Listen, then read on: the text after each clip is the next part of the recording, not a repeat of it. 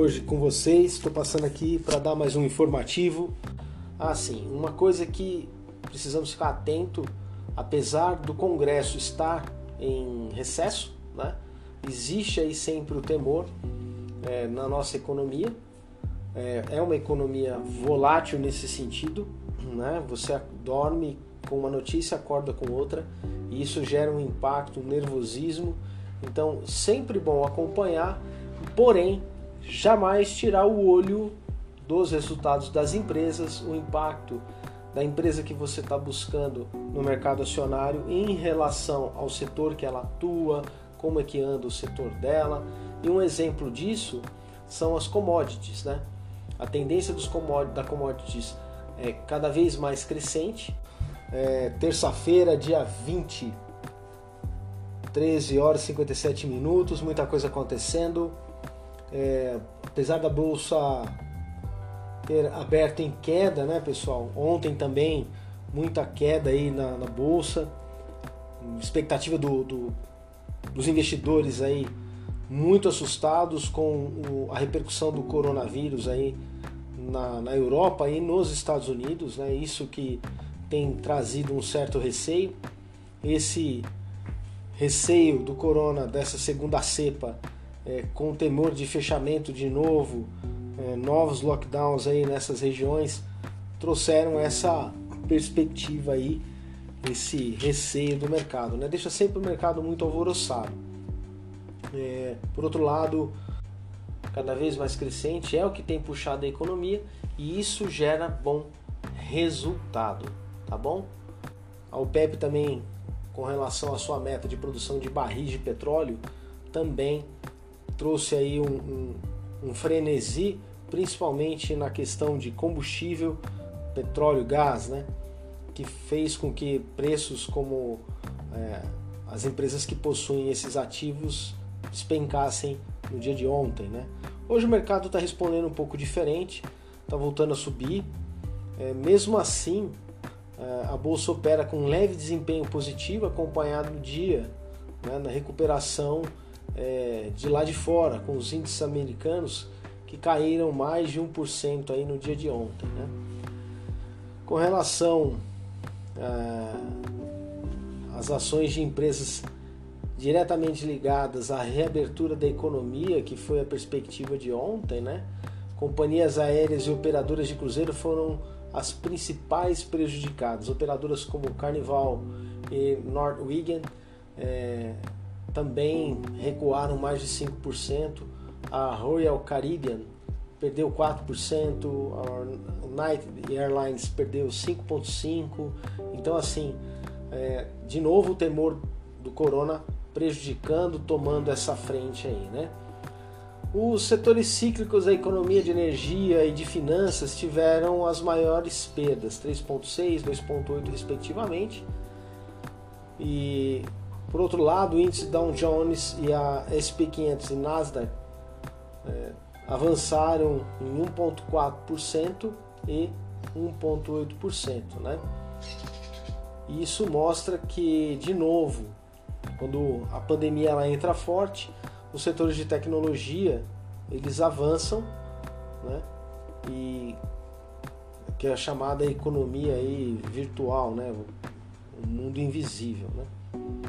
Por aqui, os investidores acompanham o início da temporada de resultados do segundo trimestre, é, com os números da Neo Energia, além de repercutir os dados de produção do segundo trimestre da Vale. Né? Isso tem também trazido uma certa no mercado nacional um certo receio, tá bom?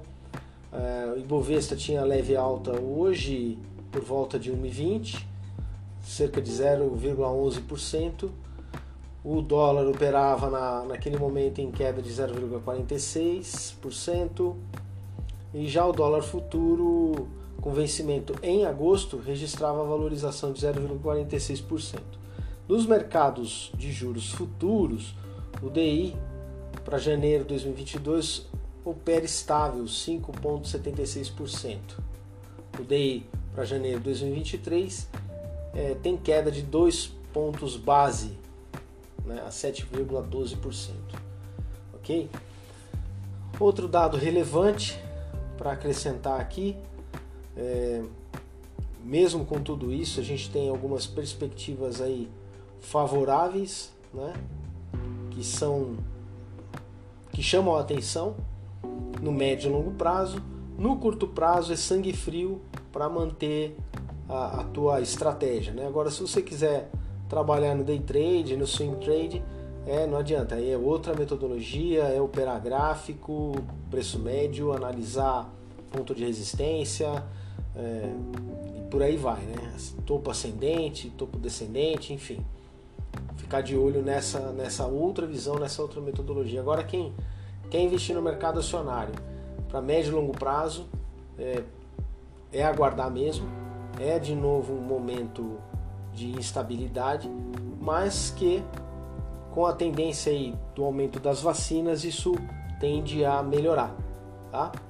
A prova disso, que o mercado tende a melhorar, é, são as receitas do setor de serviços, que tiveram expansão aí em torno de 23% entre maio de 21 e maio de 2020, né, 2020 e 2021. Resultado superior à expectativa, né, conforme foi publicado pelo IBGE na sua pesquisa mensal de serviço, a PMS. É, em comparação a abril, é, e já descontadas as influências sazonais, o faturamento do setor terciário cresce 1,2% segundo a pesquisa. Então isso mostra que nós temos um represamento, uma tendência de alta do, dos serviços. Isso tende a aumentar o PIB, que tanto é que foi revisado o PIB pelo relatório Focus. Nessa revisão, o PIB sofre uma expansão de 5,6% para 5,7% da semana passada para cá.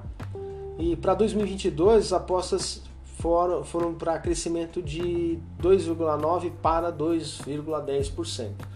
Às vezes a gente, olhando esses números, acha que eles são pouco expressivos, né? mas numa economia do tamanho do Brasil, num país do tamanho do Brasil, é muito, muito expressivo. Muito expressivo. E já por estar na casa dos 5%, a estimativa de, de expansão aí é que chama atenção, né? referente ao PIB.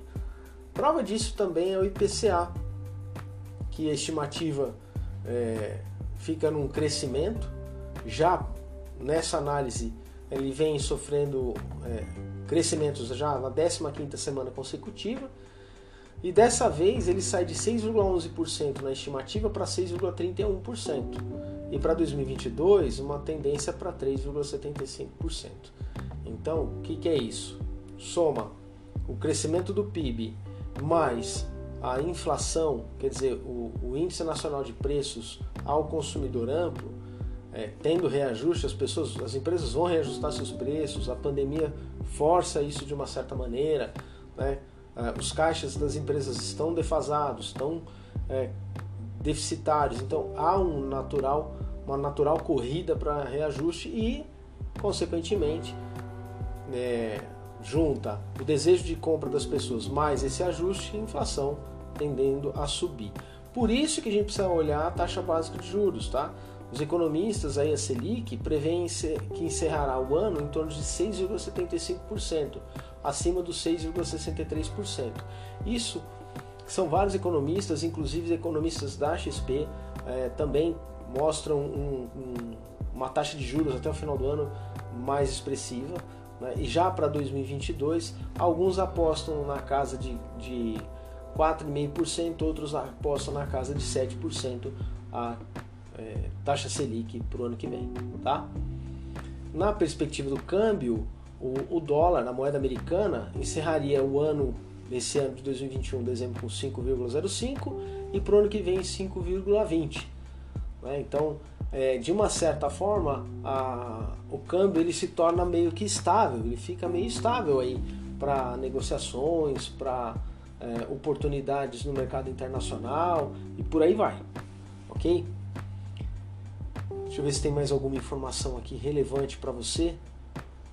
Por enquanto ficamos por aqui, pessoal. Terça-feira. Peço a você gentilmente que me ajude a divulgar esse, esse informativo. Esse informativo é um resumo de vários relatórios da XP E para você que às vezes está no corre-corre do dia a dia, põe o celular aí para ouvir esse noticiário, tá bom?